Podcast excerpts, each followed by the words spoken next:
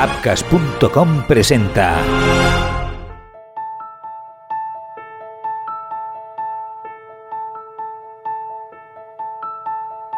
Cirugía de rodilla. Mi punto de vista. Temporada 1. Fundamentos. Gracias por unirse a Cirugía de rodilla. Mi punto de vista. Soy el doctor Pablo Helber y este es el episodio 6. Lesiones multiligamentarias de rodilla. Un tema apasionante, pero también muy amplio. Evidentemente, en este episodio de la primera temporada no vamos a abarcar la infinidad de temas y aspectos que que estas lesiones eh, implican en la rodilla. estos serán desarrollados más en la temporada 6. En este episodio yo voy a exponer seguramente algunas de las ideas quizás más, más claves o importantes y aspectos puntuales de, estos temas en, particular. Momento agudo. El primer tema que me gustaría hablar es el momento agudo. A veces, como cirujanos eh, cómodamente en la oficina, en el despacho, nos olvidamos que eh, una lesión multiligamentosa de rodilla tiene un momento agudo y el momento agudo puede ser muy crítico en, determinados casos. Desde el punto de vista de lo que primero debemos valorar antes de entrar a la parte de los ligamentos es que no haya una lesión vascular. Muchas de estas lesiones multiligamentosas implican una lesión vascular. De hecho, hasta en el 18% de los casos de las luxaciones de rodilla, que es el tema del que estamos hablando, va a venir asociada una lesión vascular. Y la clínica, desgraciadamente, no es suficiente. Es evidente que si no palpamos pulsos distales eh, es una prueba eh, categórica, pero no es siempre así porque la presencia de los mismos no implica que no haya esta lesión vascular. De hecho, tomar el pulso eh, pedio o, o tibial posterior tiene una sensibilidad del 0,8 y una especificidad del 0,9. Por lo tanto, no en todos los casos vamos a poder, eh, con esta simple maniobra, diagnosticar lesiones vasculares, ni mucho menos.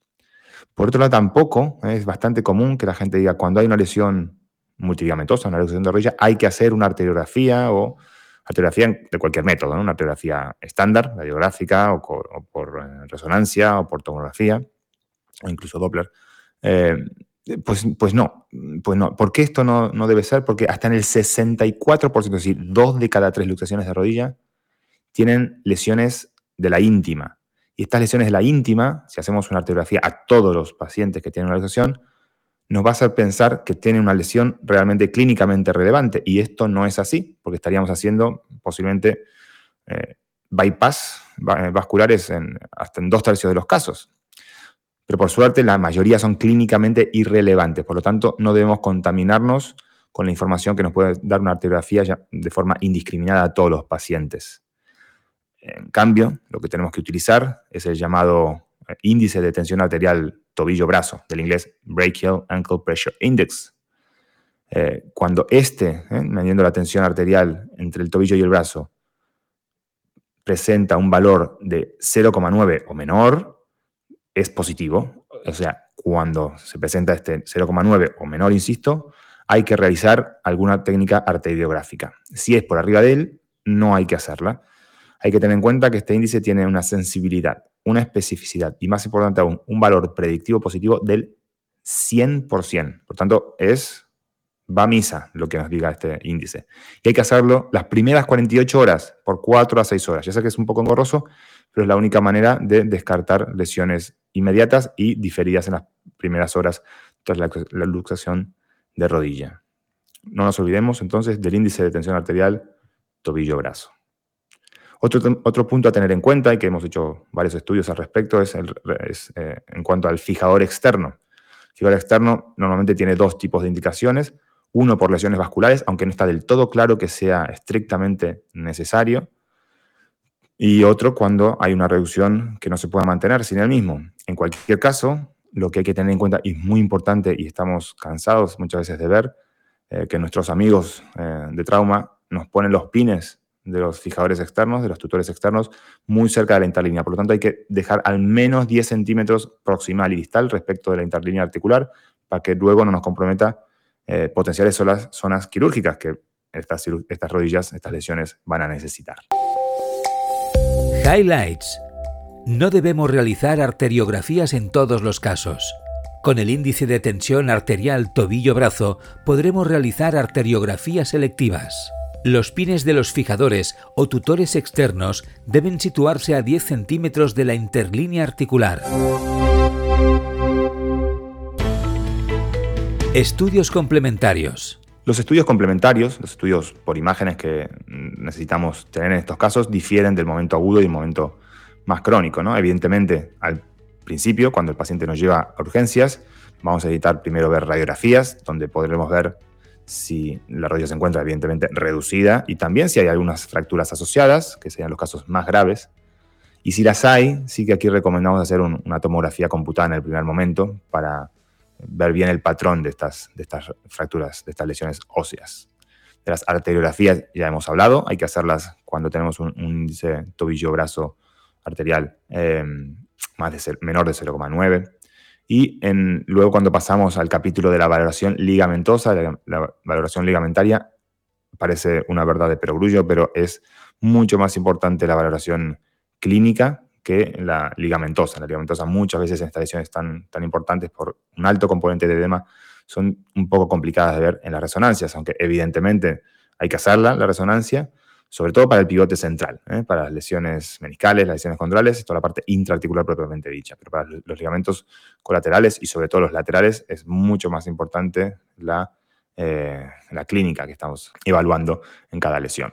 Las radiografías en estrés, eh, bueno, es un gran capítulo. Normalmente se la recomienda con cierto fervor en la mayoría de, foros científicos. De hecho, hemos hecho varios estudios en el contexto de la ESCA donde se recomiendan hacer estas radiografías por estrés. El problema es que es muy dependiente de la incidencia de los rayos y del técnico de radiología que le hace estas, estas pruebas. Eh, depende mucho de la experiencia que, ésta tenga. Por lo tanto, si están bien hechas, sí que pueden aportar eh, información, sobre todo en el lado medial, ¿no? Hasta qué punto es necesario hacer o no cirugías, ¿eh? cuando se abre más de, menos de 5 milímetros, más de 5 milímetros o más de 10 milímetros. Esto nos va a determinar eh, diferentes actitudes terapéuticas y lo valoramos también en extensión completa, donde vamos a valorar sobre todo el ligamento oblicuo posterior o también eh, a 30 grados de flexión, donde valoramos más aisladamente el ligamento colateral medial superficial. También están las radiografías de telos eh, para antero-posterior, para valorar. Esto es sobre todo muy útil.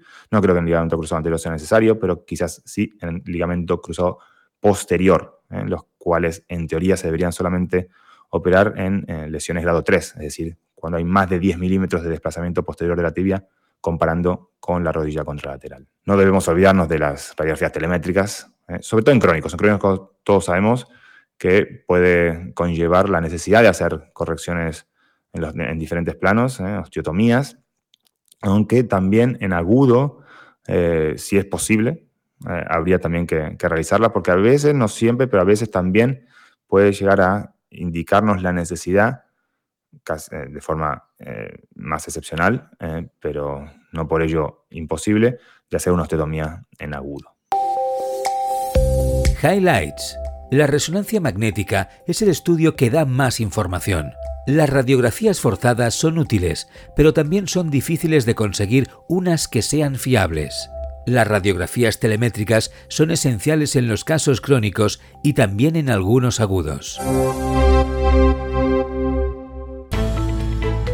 Tipos de lesiones y técnicas quirúrgicas. Vamos a entrar en algunos tipos de lesiones y técnicas quirúrgicos, técnicas quirúrgicas. Y aquí voy a subrayar y vamos a hablar eh, un poco acerca de dos técnicas. Uno, de, la reconstrucción del ligamento cruzado posterior eh, bifascicular, la cual es mi preferencia, eh, es más anatómica, mucho más robusta, no olvidemos la forma de abanico que tiene la inserción femoral del ligamento cruzado posterior, es enorme la, superficie de, inserción, cosa que no es tan así en el ligamento cruzado anterior, pero en el cruzado posterior abarca prácticamente toda la pared lateral del cóndilo medial. Y sobre todo está más aún indicada si se acompaña de otras lesiones, ¿eh? básicamente de las lesiones del córneo posterolateral, se ha demostrado biomecánicamente que ofrece mucha más estabilidad que una reconstrucción monofascicular. Desde el punto de vista de estudios, también hay que ser un poco consecuente, eh, que los estudios biomecánicos son concluyentes respecto a la, bondad de la técnica bifascicular respecto a la monofascicular. En la parte clínica, como a veces pasa, es menos difícil, menos fácil de demostrar, pero sí que hay varios estudios, algunos que si entramos a leer un poquito con detalle, estos estudios eh, indican que orientan a ser mejores. ¿eh? Quizás desde el punto de vista de los scores funcionales no tanto, pero sí desde el punto de vista de la, de la estabilidad eh, objetiva que medida con artrómetros que, que se consigue. Sobre todo, insisto antes, cuando se acompaña de lesiones mediales o laterales. Quizás no tanto cuando son lesiones solamente del pivot central. A mí me gusta realizar eh, los túneles, eh, el túnel tibial desde anterolateral, que hace poco hice una encuesta en mi canal de, en mi cuenta de Instagram, y, dos tercios de los, de los, eh, los, cirujanos realizan desde el túnel antero, desde la tibia anteromedial, como es habitual en el ligamento cruzado anterior. Pero en el ligamento cruzado anterior, evidentemente la inserción femoral es a nivel del cóndilo lateral, por lo tanto continúa la dirección desde la meseta anteromedial. Pero si lo hacemos en el cruzado posterior, que el cruzado posterior se va a insertar en, el cóndilo medial y, empezamos de la tibia anteromedial, va, a realizar como una especie de efecto agudo, lo cual nos va a aumentar el llamado killer turn. También hay estudios biomecánicos que demuestran que si le hacemos el túnel desde anterolateral, disminuye la posibilidad de que se lesione la plastia y aumenta el ultimate load to failure, es decir, la mayor tensión a la cual el injerto se rompe. Por lo tanto, es algo que yo preconizo bastante de hacer el túnel tibial desde anterolateral. También otra quizás polémica, controversia respecto a qué grado fijamos los, fascículos. Eh, hay algunos estudios que demuestran que con fijarlos a ambos eh, a 90 grados es también válido. Eh, siempre se ha preconizado a 90 grados el fascículo anterolateral y en extensión el fascículo posteromedial pero hay estudios biomecánicos que muestran que se pueden fijar ambos a 90 grados, que es de hecho lo que yo realizo eh, en mi práctica habitual.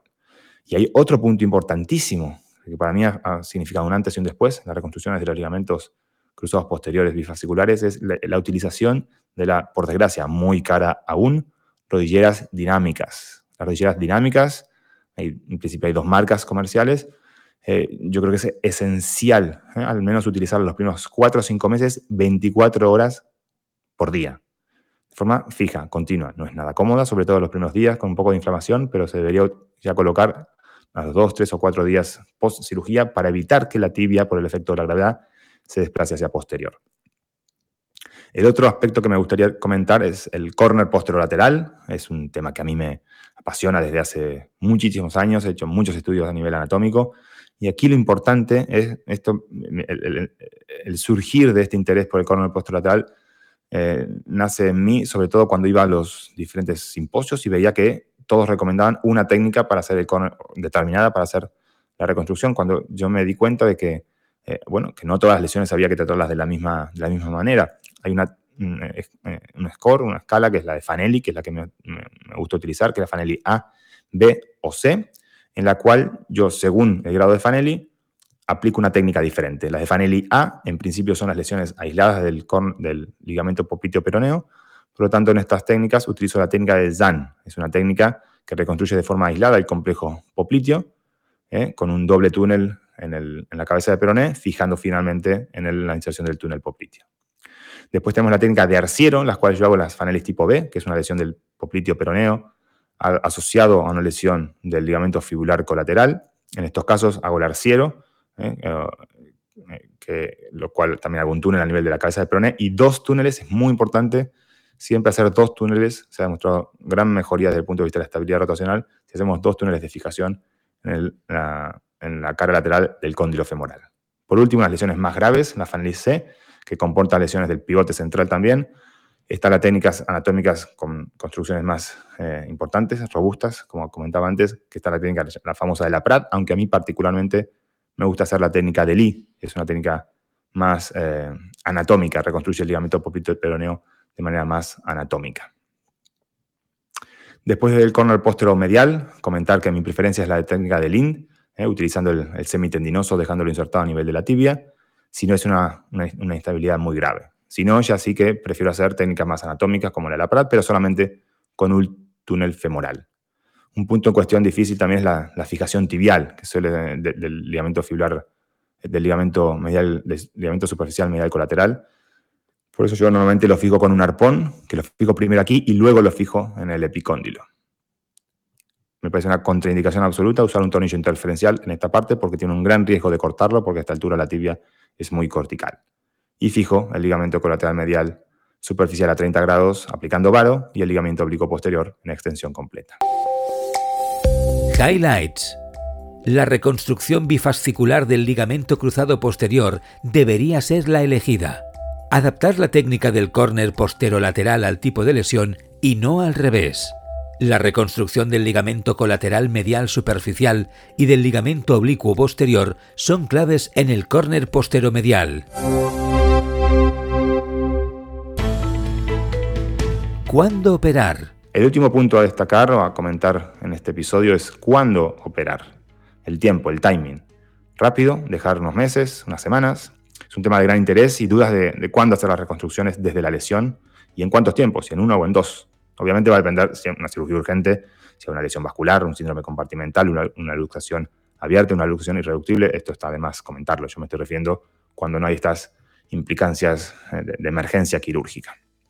El Needy Location Study Group lo que ha dicho es que si las lesiones de los ligamentos colaterales son de grado 1 o 2, así que no son muy graves, mejor esperar unas tres semanitas, ¿eh? no más, 3, 4, no pasar 6 y solamente en un tiempo, porque esto da mejores resultados funcionales, más estabilidad, aunque da más artrofibrosis. Por lo tanto, hay que también tener un poco en cuenta esto y hacer una rehabilitación eh, concienzuda para que esto no se produzca.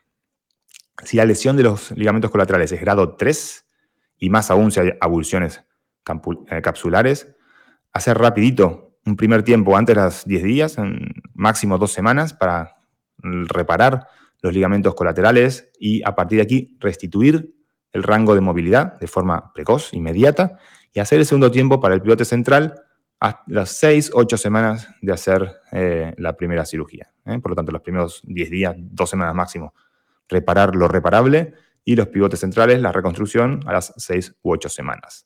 Y en todos los casos, no inmovilizar. Esta, esta cirugía genera mucha inflamación que llevaría a cicatrices no fisiológicas. Sí que es posible o recomendable, bajo mi punto de vista, evitar la carga, uno o incluso dos meses, dependiendo del tipo de cirugía, pero movilizar la cicatrización y la, eh, la, producción de colágeno se va a producir en una disposición muchísimo más fisiológica que si no lo hacemos. Highlights. Si hay lesiones graves de los ligamentos colaterales, repararlos, reconstruirlos antes en los primeros 10 días. En las lesiones menos graves de los ligamentos colaterales, intentar reconstruir todo a las tres semanas aproximadamente. Permitir movilidad postoperatoria inmediata. Bien, espero que hayas disfrutado de este episodio de Cirugía de rodilla, mi punto de vista.